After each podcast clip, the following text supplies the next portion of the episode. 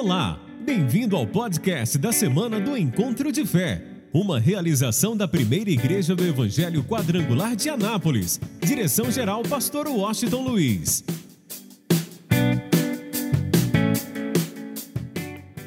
Deixa a tua Bíblia aberta, vamos lá, em Efésios, Efésios capítulo de número 6, versículo de número 10. Nós vamos falar hoje como vencer o dia mau. Como é que eu e você podemos vencer o dia mau? E vamos entender isso em nosso coração. Todos nós, todos nós, em algum momento da nossa vida, nós enfrentamos dias maus ou dia mau. De repente, está tudo bem, e uma pessoa está com saúde e hoje no outro dia já está doente. Uma coisa assim tão rápida, é um dia mau. De repente o casamento, a família está tudo bem, e de uma noite para outra, de um dia para o outro, vem um problema na família, é o dia mau. A pessoa está empregada financeiramente, ela está bem, e de repente ela perde o emprego. É um dia mau. Eu poderia citar muitos exemplos, mas só para você entender. Como é que nós podemos vencer o dia mal? Para isso eu preciso trazer a você de uma forma bem resumida alguns pontos do contexto de Efésios. Efésios fala do crescimento desde o nascimento de uma criança, espiritualmente falando, até se tornar um soldado pronto, aquele revestido da armadura, pronto para a batalha pronto para resistir o dia mau. É tão interessante que Paulo fala sobre a importância de entendermos que nós devemos sermos imitadores de Deus. E precisamos entender que nós somos filhos amados de Deus. Nós, eu e você, somos filhos amados de Deus. E Deus, na verdade, nos deu dons Deus nos deu talentos que nós não podemos negligenciar esses dons, não podemos negligenciar esses talentos. E ele fala de muitas coisas em todo o contexto, mas deixa eu preciso correr um pouquinho. No capítulo 5, ele fala dos deveres domésticos.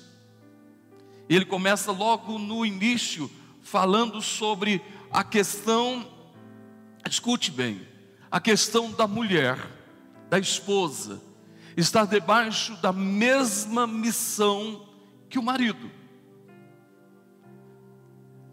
Quer dizer, a mulher precisa ter o mesmo coração, a mesma visão e estar tá junto com o seu esposo é, em uma missão, a missão que todos nós temos como família como marido e mulher.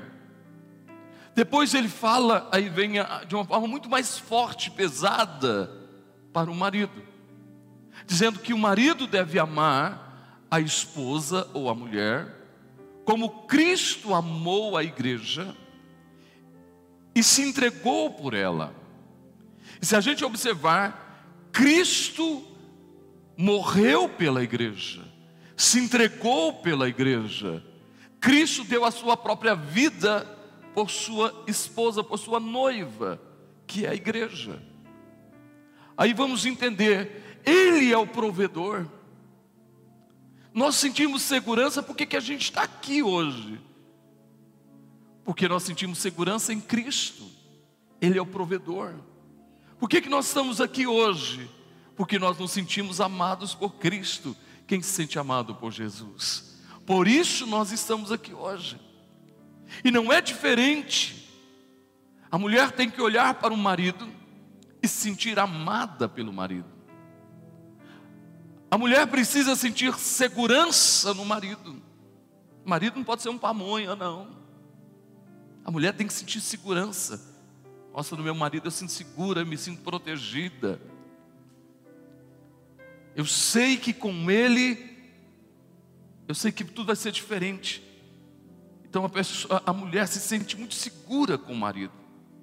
Por isso, graças a Deus, aqui não tem nenhum marido pamonha, né? Então, é, isso é tão importante, tão importante, que esse marido vive da sua vida pela esposa. Olha só que coisa.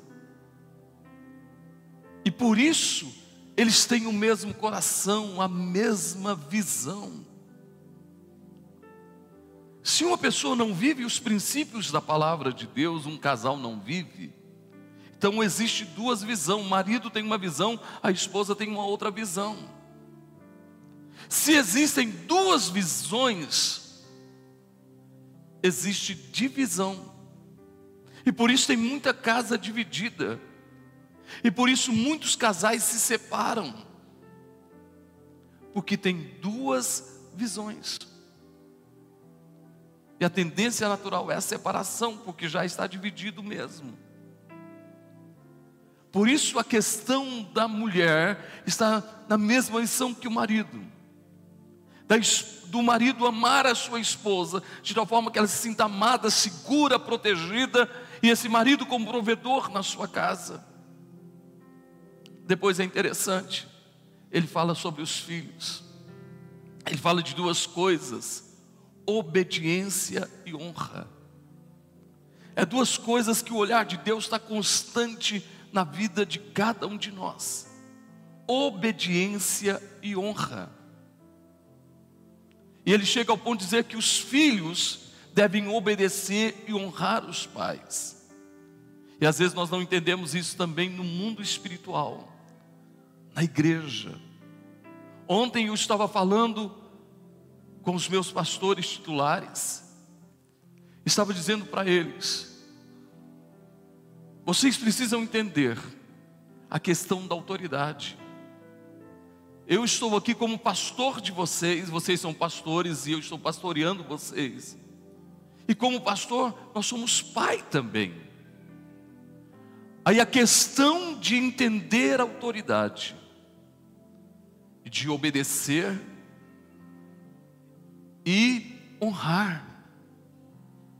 Porque é o primeiro mandamento com promessa. Imagina, o pastor está dando uma direção, a igreja está indo para outra direção. Aonde está a obediência? Aonde está a honra? Isso é muito sério. Isso tem um peso muito grande no mundo espiritual. E Deus disse: Eu honrarei aqueles que me honrarem. Deus está olhando a questão da honra bem de perto. Deus está atento à obediência e à honra. Por exemplo, só um exemplo para você entender. Deus está nos dando uma direção e eu estou passando essa direção para a igreja, para um momento que nós vamos viver. Hoje uma pessoa me procurou e ela disse assim, pastor, Alguns anos atrás o Senhor falou uma coisa, disse: Olha, que ninguém, ninguém viaje nessa época, ninguém viaje. E ela estava com uma viagem programada, ela me procurou hoje de manhã. Ela estava programada para Brumadinho. E quando ela ouviu isso, ela desistiu da sua viagem. E naqueles dias aconteceu o que, gente? Uma catástrofe em Brumadinho. Porque Deus dá uma direção, e como pai a gente passa a direção. Se a pessoa segue uma outra direção, então, por exemplo, a questão da oração, eu podia tranquilamente, 11 e meia, 10 e meia, 11 horas, estar tá dormindo. Se eu não tivesse preocupado, se eu não tivesse desejoso que você viva o melhor de Deus, a vitória, o projeto de Deus, o novo de Deus. E só para você ver uma questão de obedecer e de honra. A oração a zero hora, o compartilhar a oração. Quantos de nós estamos orando? Será que a gente quer receber oração, mas não quer orar? Só para você entender isso, a gente está dando uma direção e muita gente, isso não é só essa, são outras direções. E a pessoa está seguindo uma outra direção. E Deus está falando que o filho deve honrar, deve obedecer e honrar o pai. que este é um mandamento com promessa,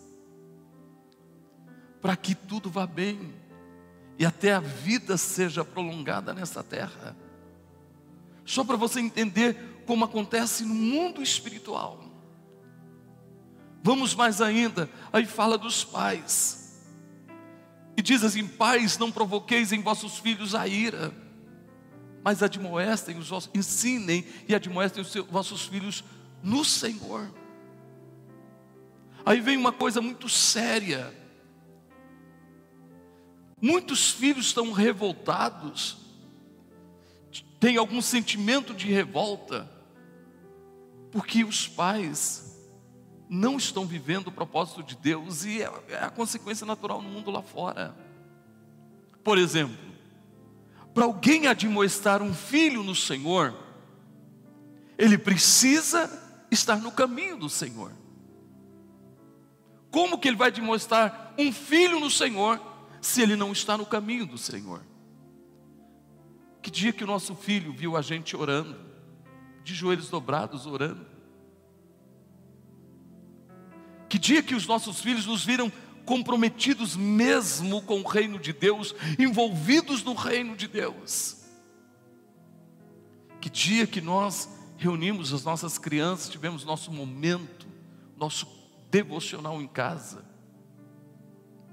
E a repetição, a repetição é algo tão importante que Moisés em Deuteronômio fala assim que quando você se levantar, ao deitar, ao, ao se assentar à mesa, no caminho, em todo tempo você tem que estar ensinando, repetindo, trazendo ao coração da tua criança, do teu filho, a palavra. Então, primeiro você está no caminho, você tem raízes, você tem compromisso, você está envolvido, você tem um coração voltado para o reino, e você está no caminho, então você tem como admoestar o seu filho porque o teu filho vai olhar a forma que você o trata, conforme a palavra de Deus, o amor que você tem por ele ou por eles. E olha só que coisa interessante. E ele diz assim: escuta. E naturalmente, meu pai é diferente. Quando o pai chama atenção, chama no Senhor. E o filho que vê esse pai comprometido, aliançado, ok, realmente orando, uma vida de oração, trata com amor, com humildade, com mansidão a sua família, esse filho vai parar para ouvir, ele não vai ser um filho rebelde. É lógico que pode acontecer alguma exceção, mas na grande maioria eles vão ouvir. Mas se eles em algum momento se rebelar, eu tenho uma notícia para você: a semente está plantada ali, meu irmão, e ela vai germinar em nome de Jesus Cristo. Quem está me entendendo, levanta a sua mão. Vamos mais ainda, eu preciso correr. Olha só que coisa interessante. Aí ele começa a falar sobre, fala de servo e senhor. Como nos nossos dias a gente tem funcionário e patrão, não servo e senhor, mas é muito ligado uma coisa a outra, a realidade atual. E ele diz: se você, funcionário, não faça como se estivesse fazendo só à vista mas faça como se está fazendo para o Senhor, porque é muito simples. Quando o patrão está presente, a pessoa está trabalhando, está envolvida e está fazendo. Quando o patrão vira as costas, ele faz o que, gente? Corpo mole. Se o patrão apareceu, ele faz de conta, começa a correr novamente mas o patrão vira as costas, ele faz corpo mole, ele não tem compromisso com o seu patrão, com a sua responsabilidade. É aquele que qualquer coisa, quando o patrão pede para fazer alguma coisa, ele já olha meio emburrado, porque de repente passou alguns minutinhos da hora. Quando alguém é comprometido, ele é o primeiro a chegar, o último a sair. Ele faz de coração, faz com sinceridade. E o mais interessante é que de repente o patrão não está vendo, mas Deus está vendo. Quem está me entendendo, gente? Deus está vendo. Aí vamos entender uma coisa importante. Por exemplo, se eu tiver que dispensar alguns funcionários da igreja? O que, que eu vou fazer? Vou pegar aquele cara que é comprometido, está sempre com o coração aberto, dando o seu melhor, todas as vezes que eu preciso dele, está disponível, ele, ele quer realmente abençoar realmente o seu local de trabalho. E um outro que não está nem aí, que faz corpo mole, mal faz a obrigação. Quem que eu vou escolher para dispensar? O comprometido ou outro que faz corpo mole? Se você acha que funcionário bom mesmo perde emprego, por que, que tem gente que só vive perdendo emprego? Não para em emprego nenhum. Ah, pastor, é porque é perseguição. Não é perseguição. É porque não faz o seu melhor. Duvido uma pessoa que é um excelente funcionário, ele não vai perder o emprego. Patrão vai realmente fazer de tudo para mantê-lo. E diz que quando a gente o faz, o faz para o Senhor. Vamos mais ainda. E o patrão?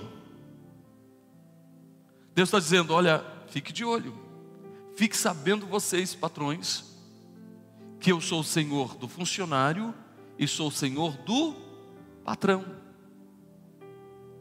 Então você tem que fazer a mesma coisa, de boa vontade, de coração. Não seja um aproveitador dos seus funcionários não humilhe os seus funcionários, não massacre os seus funcionários, mas trate-os com respeito, com amor, invista neles.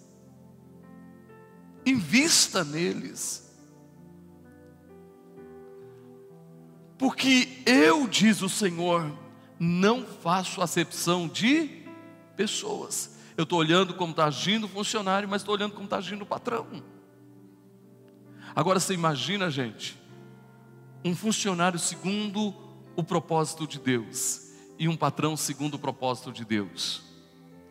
Gente, essa empresa, essas vidas vão prosperar, tudo vai dar certo. E agora vem esta palavra que eu quero que você guarde em seu coração. Vamos lá? Eu vou ler todo o texto, mas vou falar apenas um versículo para você entender. Diz assim: No demais, irmãos meus, fortalecei-vos no Senhor e na força do seu poder, revesti-vos de toda a armadura de Deus, para que possais estar firmes contra as astutas ciladas do diabo, porque não temos que lutar contra carne e sangue, mas sim contra os principados, contra as potestades, contra os príncipes das trevas deste século, contra as hostes espirituais da maldade nos lugares celestiais. Portanto, tomai toda a armadura de Deus, para que possais resistir no dia mau. E havendo feito tudo, ficar o que, gente? Firmes. Estai, pois, firmes, tendo cingido os vossos lombos com a verdade e vestida a couraça da justiça, e calçado os pés na preparação do evangelho da paz, tomando sobretudo o escudo da fé, com qual podereis apagar todos os dardos inflamados do maligno. Tomai também o capacete da salvação e a espada do Espírito, que é a palavra de Deus, orando em todo o tempo com toda oração e súplica no Espírito, e vigiando nisso com toda perseverança e súplica por todos os santos. E por mim, para que me seja dada no abrir da minha boca a palavra com confiança para fazer notório o mistério do Evangelho, pelo que sou embaixador em cadeias, para que possa falar dele livremente como me convém falar. Olha só, como vencer o dia mal. Para vencer o dia mal, nós precisamos, eu não tenho tempo de falar sobre a armadura de Deus, mas nós precisamos estar revestidos da armadura de Deus. Sobre a nossa vida tem que ter o capacete da salvação. Sobre os nossos lombos precisa ter a verdade. No nosso peito a couraça da justiça. No nosso braço o escudo da fé, no qual vamos apagar os dardos inflamados de Satanás. Os nossos pés precisam estar calçados com a preparação do Evangelho da paz. E ouça bem, e naturalmente na nossa mão tem que estar a espada do Espírito, que é a palavra de Deus.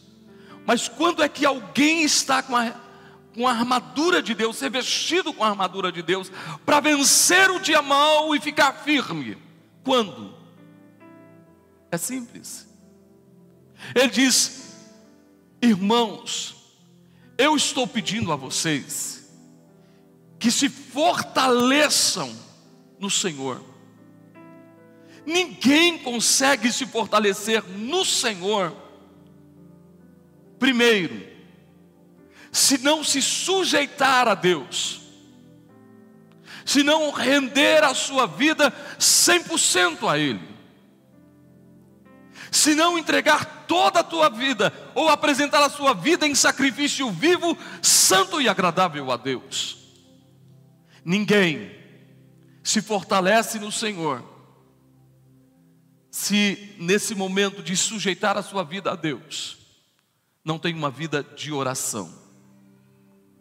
Oração é o momento em que nós falamos com Deus, abrimos o nosso coração para Ele, conversamos com Ele. Ninguém se sujeita a Deus se não ouvir a voz de Deus. Preste bastante atenção nisso é necessário ouvir a voz de Deus. Quando é que eu ouço a voz de Deus? Quando eu estou lendo a Bíblia, e por isso a gente tem um plano de leitura bíblica, para que todos os dias você possa ouvir Deus falando com você. Ou quando o momento que você está, como você está nesta hora, sentado em uma mesa, comendo a palavra. Quem está comendo a palavra aqui, diga amém. Espero que você esteja comendo mesmo a palavra, se alimentando dela. E você tem que comer a palavra hoje, e quando você sair daqui, você tem que fazer como o boi, que come o capim e depois fica ruminando o capim durante um bom tempo. Então nós precisamos vir aos átrios da casa do Pai receber a pregação da palavra, comer a palavra, e durante a semana nós precisamos ruminar essa palavra. Nós precisamos, em outras palavras, meditar nessa palavra. E não apenas nesse momento, mas nas conferências, nos seminários, nas campanhas. Eu preciso me assentar, se eu quero me revestir do Senhor, eu preciso me alimentar de Deus, da Sua palavra, a cada momento. Mas não é apenas orar, não é apenas conversar com Deus, não é apenas ouvir Deus falar comigo, mas vai mais além, vai muito mais além, é praticar aquilo que eu recebi, aquilo que Deus falou comigo. Você pode observar que tem gente que passa ano após ano, mas nada muda na sua vida. Ele entra na igreja de um jeito e sai da igreja do mesmo jeito. Não há nenhuma mudança, não há nenhuma transformação em nenhuma área da sua vida. Mas existem outros que o processo de mudança vai acontecendo dia a dia, porque ele está orando, ele está comendo a palavra, ele está meditando na palavra e ele está praticando a palavra. E a prática é o exercício que nos leva a prosseguir em conhecer a Deus como Ele é. Quanto mais nós praticamos a palavra, quanto mais nós oramos, quanto mais nós nos alimentamos da palavra, quanto mais nós, nós meditamos da palavra, mais nós conhecemos a Deus. E qual é o objetivo? Por isso, como a gente precisa estar nos atos da casa do Pai, reunidos como igreja, para nos alimentarmos e praticarmos essa palavra. Porque aí a gente vai prosseguir em conhecer a Deus e nos tornamos cada vez imitadores de Deus. Muitas coisas precisam mudar na nossa vida, não importa quantos anos de igreja você tem, quantos anos de cristão você tem, quantos anos de cristão eu tenho, existem coisas que dia a dia continuam sendo mudadas na minha vida, na tua vida, sabe por quê? Porque a gente está prosseguindo em conhecer a Deus, e vamos nos tornando semelhantes a Jesus Cristo. Quem está me entendendo, diga glória a Deus. E eu tenho uma notícia para você e quero que você nunca se esqueça disso. Estamos aqui neste mundo, prosseguindo em conhecer a Deus, meu irmão, mas Deus é infinito, é imensurável, Deus é extraordinário, é tremendo, é poderoso. Que quando a gente for arrebatado, e nós estivermos nas bodas do Cordeiro, sabe, a gente lá vai conhecer mais de Deus, mas não para por aí. Sabe o que vai acontecer? Deus é tão fantástico, tão extraordinário, que eu e você vamos passar a eternidade conhecendo a Deus.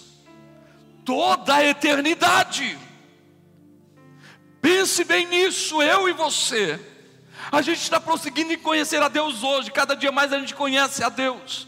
Temos um relacionamento mais íntimo com Ele mas toda a nossa eternidade, a gente vai continuar conhecendo a quem? A Deus. A gente não tem noção de quem Deus é, pois toda a nossa eternidade vai ser gasta conhecendo a Deus, toda ela. Quando eu falo de eternidade, estou falando que não tem fim. E por esse período sem fim, quem quer continuar conhecendo a Deus. Por isso existe fortalecei-vos no Senhor. Quando você passa por esse processo, você se fortalece no Senhor. E ele diz: "E na força do seu poder". Meu irmão, como a gente precisa se encher da força do poder de Deus. Aí, quando a gente faz isso, é porque nós nos revestimos da armadura de Deus. E pode vir o que vier, vem a luta que vier, a gente vai permanecer firme. Sabe por quê? Porque Paulo diz: Posso todas as coisas daquele que me fortalece. Nós não seremos abatidos pelo dia mau. Nós não seremos destruídos pelo dia mau. Mas levanta a tua mão e diga: Posso todas as coisas naquele que me fortalece. Significa o quê? Levanta a tua mão e diga: Eu vou ficar firme. Quem já está firme aí, aplauda ao Senhor, diga glória a Deus, diga aleluia. Agora, olha que coisa interessante. Eu não estou dizendo para você que você terá a vitória. Eu estou dizendo para você que quando o, dia mal chegar na tua vida, você já tem a vitória. A vitória já está determinada na tua vida, em nome de Jesus a tua vitória já está determinada. Sabe por quê? Fica de pé, por favor. Eita. Senta lá, fica quietinho. Escuta isso. Eu quero que você ponha isso em seu coração. Que você não se esqueça disso. Como é importante como é importante nós vivermos o propósito de Deus, o projeto de Deus. Como nós precisamos viver isso dia após dia, cheios de Deus, da sua vida, do seu amor, da sua bondade, da sua misericórdia. Eu estou dizendo para você que tem alguém que habita na tua vida tem alguém que habita na tua vida, e é Deus, é o Espírito Santo que habita na tua vida, é Deus. Por isso vem a importância de abrirmos o nosso coração e vivermos esse sonho esse projeto de Deus para a nossa vida, prosseguindo, se fortalecendo, se enchendo do poder do Espírito Santo. Nós precisamos do Espírito Santo. Nós precisamos do Espírito Santo a cada momento. Nós precisamos da força, do poder de Deus, para a gente ficar firme. Por isso eu quero que você ponha as duas mãos na altura do peito, feche os seus olhos, diga ao Espírito Santo: Eu quero algo de novo, eu quero me fortalecer no Senhor, eu quero viver o teu propósito, o teu querer e a tua vontade, eu quero viver os teus sonhos, eu me rendo a Ti, Senhor. É hora de abrirmos o nosso coração e dizer: Senhor, é tudo que eu quero. Eu preciso mais de Ti. Eu preciso muito mais do Senhor na minha vida. Eu quero estar preparado. Porque eu creio. Se vier o dia mau, eu vou ficar firme. Porque a minha vitória já está determinada. Porque maior é aquele que está comigo do que aquele que está no mundo. Então adore ao Senhor de toda a tua vida, de todo o teu coração é o teu momento de adorar ao Senhor. É o teu momento de se render a Ele. De toda a tua vida. De todo o teu ser. Abra o teu coração. E fala com Deus nessa hora. Deixa Ele te ouvir. Deixa Ele te ouvir. Abra o teu coração e fale com Ele neste momento. Aleluia, Senhor. Vem me visitar hoje aqui. Glória a Deus. Quero conhecer mais de ti. Glória Espírito vem, Espírito vem, Espírito Santo. Glória a Deus. Espírito.